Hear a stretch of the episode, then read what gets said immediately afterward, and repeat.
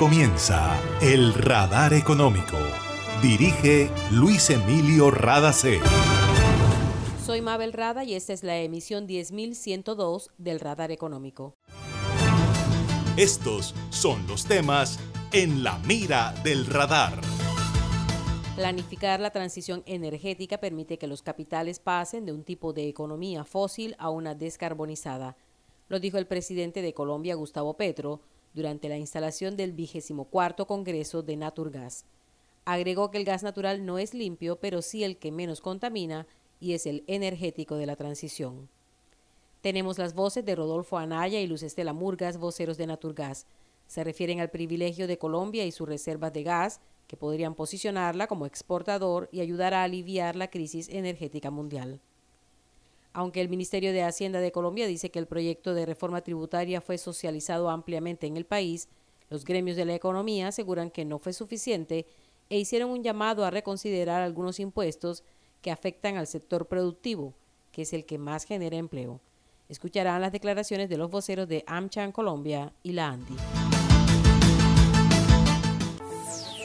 ESELCA es respaldo y confiabilidad para que Colombia pueda transitar por la ruta de la sostenibilidad. Cuando hay energía, todo es posible. En el 2022, la Cátedra Europa de la Universidad del Norte llega a sus 25 años y lo celebraremos con una nutrida programación de charlas, conciertos, ferias y talleres para conocer y disfrutar lo mejor del intelecto y la cultura de Finlandia, país invitado de honor. Europa se vive en el Caribe colombiano. La cita con Uninorte y el gigante nórdico será del 18 al 21 de octubre. Para consultar detalles de la agenda e inscripciones, ingrese a www.uninorte.edu.co. En Gases del Caribe tenemos una nueva línea de WhatsApp para atender tus solicitudes relacionadas con nuestro servicio. Escríbenos al 605-322-7000 y obtén respuesta inmediata. Recuerda 605-322-7000. En Gases del Caribe, tus trámites a la mano. Estamos contigo. Vigilado Superservicios.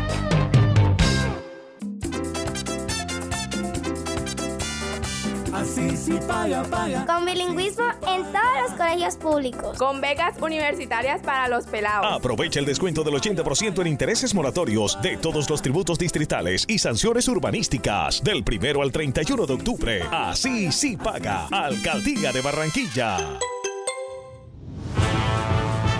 En el radar le contamos lo que está pasando en la economía. El Ministerio de Hacienda y Crédito Público de Colombia informó que después de casi dos meses de discusión y socialización del proyecto de ley de reforma tributaria, quedó lista la ponencia para primer debate en el Congreso de la República. Frente a la propuesta original se acordaron algunos cambios, modificaciones al impuesto a los dividendos y a las ganancias ocasionales, disminución de los umbrales del gramaje de azúcar de las bebidas azucaradas y reducción del listado de alimentos ultraprocesados. También se eliminaron los impuestos a las exportaciones de petróleo y carbón. Se reemplazaron por dos normas. Primero se restableció la no deducibilidad de regalías y segundo el impuesto a las exportaciones se reemplaza por una sobretasa en el impuesto de renta en las empresas petroleras y de carbón. El ministro de Hacienda, José Antonio Campo, confirmó que el impuesto al patrimonio será progresivo, que el monto de recaudo bajó a 22 billones de pesos y serán para financiar el gasto social aunque el ministro Ocampo dijo que se abrieron espacios de discusión con congresistas y de socialización, entrevistas y encuentros con gremios, empresarios, medios de comunicación y ciudadanía en general, el sector privado no está contento. Parece que los gremios no concuerdan con el ministro en su afirmación de haber escuchado las inquietudes legítimas que generó el proyecto. Por esa razón se pronunciaron desde el Consejo Gremial Nacional y desde sus voceros autorizados. Escuchemos a dos de ellos. Primero a María Claudia Lacutir, directora ejecutiva de ANCHAM Colombia, la Cámara de Comercio Colombo-Americana. La urgencia para atender con la reforma tributaria las necesidades fiscales del país no puede significar el marchitamiento de sectores industriales y productivos que se verán afectados con una desproporcionada carga tributaria, dobles impuestos y un gran desestímulo a la actividad empresarial y la atracción de inversión. Las condiciones económicas, con una alta inflación que aún no cede a pesar de las estrictas medidas del Banco de la República, sumado a las perspectivas de una recesión internacional que reducirá el comercio y la proyección de aumento en el precio de los combustibles genera un panorama que obliga a legisladores, gobierno y empresarios a actuar con la mayor responsabilidad para evitar que las cargas impuestas hoy limiten la posibilidad productiva y la posibilidad de obtener más recursos en el mediano plazo. Y el siguiente es parte del mensaje del presidente nacional de la ANDI, la Asociación Nacional de Empresarios de Colombia, Bruce McMaster. Tenemos que conocer realmente eh, la ponencia final para poder emitir un concepto, pero lo cierto es que parece sorprendente que realmente una discusión que se ha llevado bastante a puerta cerrada, a pesar de las discusiones que han tenido con actores como nosotros durante los últimos días, vaya a tener una ponencia hoy y se quiera votar. La verdad es que estamos inmensamente preocupados y queremos transmitirle esta preocupación al gobierno y queremos transmitirle esta preocupación a los ponentes. Seremos responsables todos, si esta reforma se aprueba, del desempleo que se genere. Seremos responsables todos de la capacidad que eventualmente pierda el, sector empresarial colombiano de generar más actividad.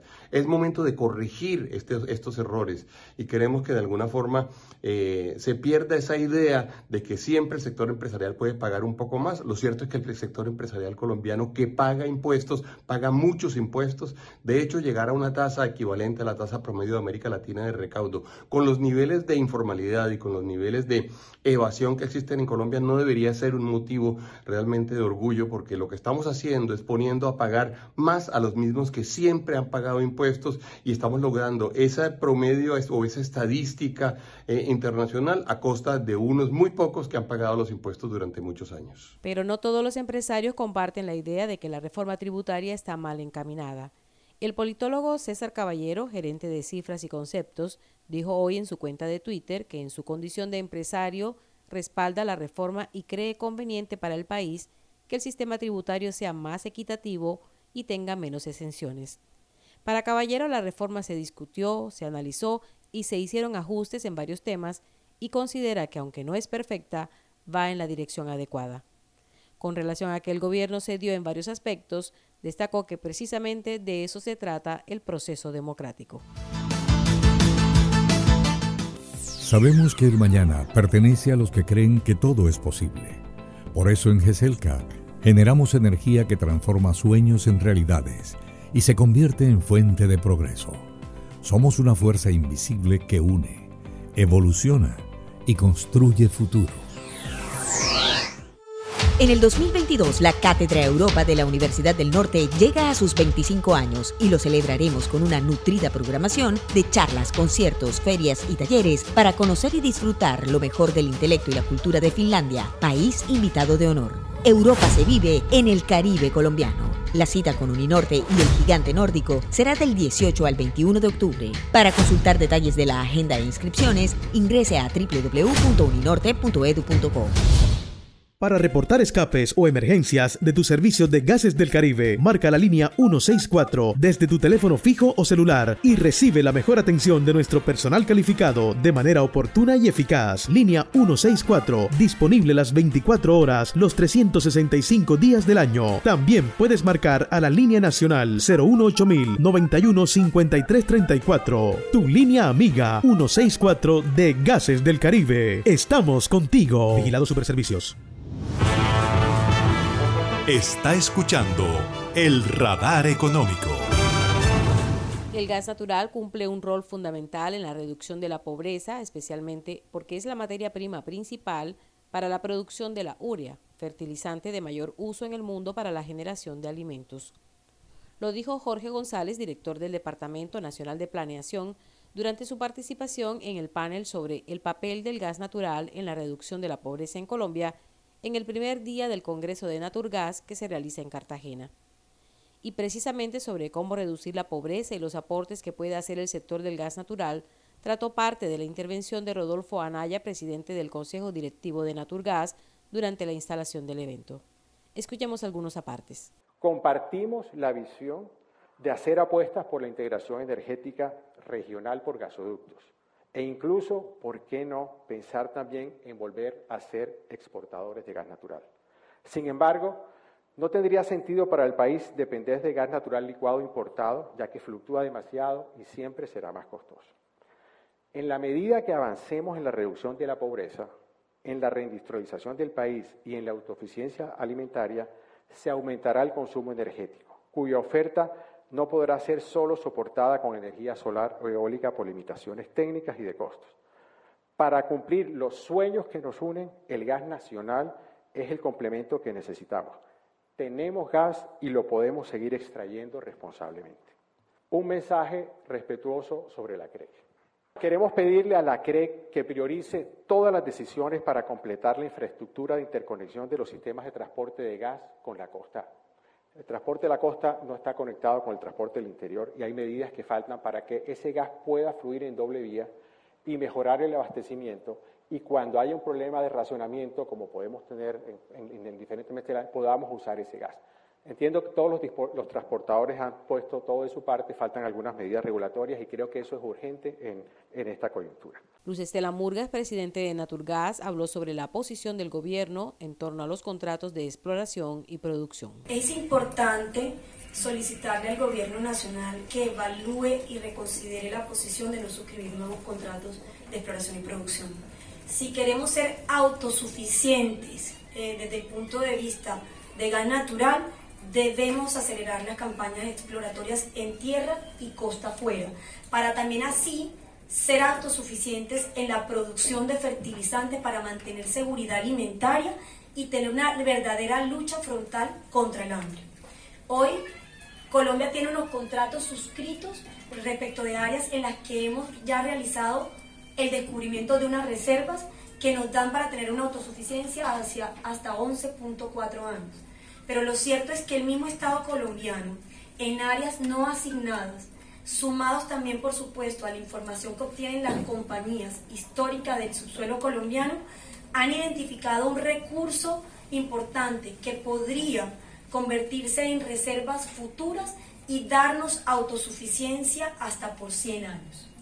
Si el presidente Gustavo Petro quiere dejar un legado a las generaciones futuras, su legado sería dejar seguridad energética y seguridad alimentaria por un siglo.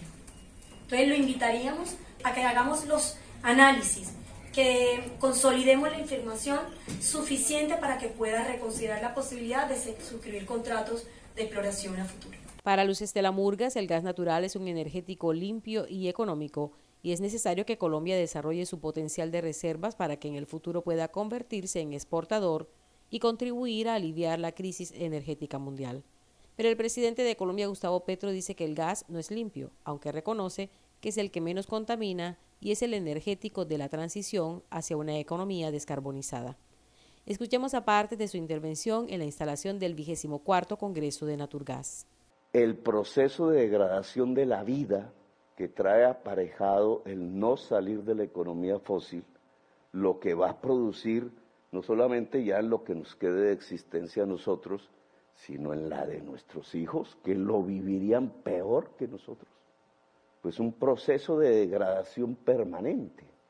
Por eso la necesidad de detener la economía fósil. Claro que no se puede hacer de la noche a la mañana, que no es un decreto, que no es una imposición. Al final se volvería imposición si no somos capaces de hacer la transición, porque los pueblos no se van a dejar morir. Pero una transición planificada permite que los capitales transiten de un tipo de economía a la otra. Y esto es salvar el capitalismo, así de simple. Cuando los propietarios de Grencore discuten entre ellos, que son centenares de miles, muchos suizos, salir del carbón y empezar a ubicarse en otro tipo de inversiones descarbonizadas, pues están haciendo lo que corresponde. Están precisamente proyectándose hacia el futuro. No van a dejarse estrellar si continuasen el tipo de actividad que hoy tienen. Están planificando desde el interés privado su sostenimiento económico hacia adelante. Si ellos lo hacen, ¿por qué no las sociedades? ¿Por qué no nosotros? ¿Por qué no nuestra nación? Petro dijo que América Latina no tiene la misma debilidad de Europa en materia energética y que es la región del mundo con mayor capacidad de generación de energías limpias del mundo. Recordó que aunque es cierto que el viento y el sol no son estables, las zonas de radiación solar y de vientos constantes y rápidos más importantes del mundo están en América Latina. Y esto ha sido todo por hoy en el Radar Económico. Gracias por su sintonía.